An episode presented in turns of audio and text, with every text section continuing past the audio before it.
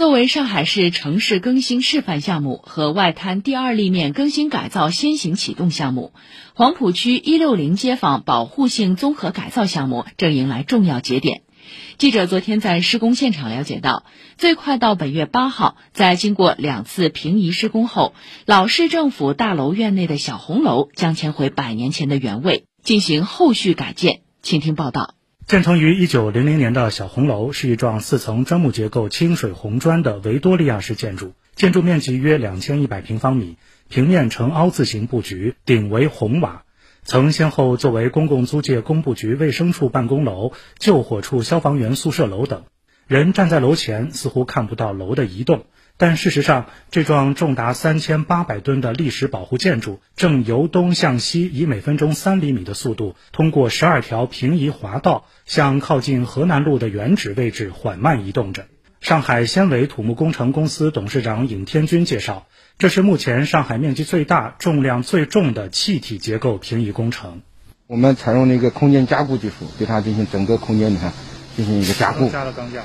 就用采用计算机同步平移。还采用一个实时监控技术，对房屋的这个姿态啊，还有这个位移啊，在这个平移和以及在这个停留期间，我们都全程监控，就相当于长了一双眼睛。这个房子是不是结构是安全的？细坑开挖它有没有沉降，有没有隆起，就是要有一双眼睛盯着它。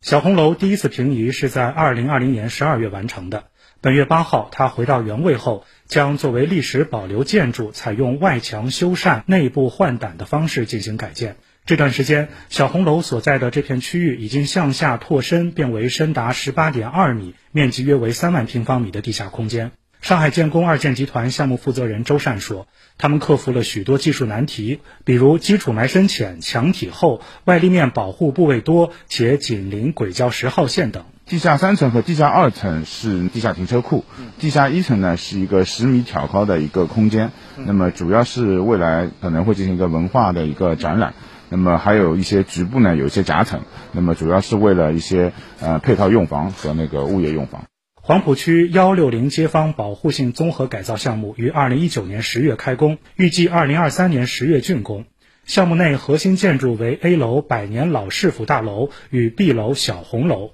周善说，老市府大楼的保护性修缮已经全面开展。它建于1914年，曾是原工部局大楼，之后成为新中国上海市政府大楼。上海第一面五星红旗就在这里升起。内外立面肯定是修旧如旧的这个工艺，包括这些门窗，陈毅市长办公室的一个区域。我们这栋楼里面有六个像类似于金库一样的一个储藏室，少了锁匠对包括这个门锁啊进行一个修复，包括有一些小条木的地板，呃，类似于百乐门这样的弹簧地板呀，有一些马赛克地坪，也是我们这次重点保护的区域。啊，我们也是怀着在外滩修文物的呀这个工匠精神啊，进行一个完整的修缮，确保做到有效的保护。以上由记者李斌报道。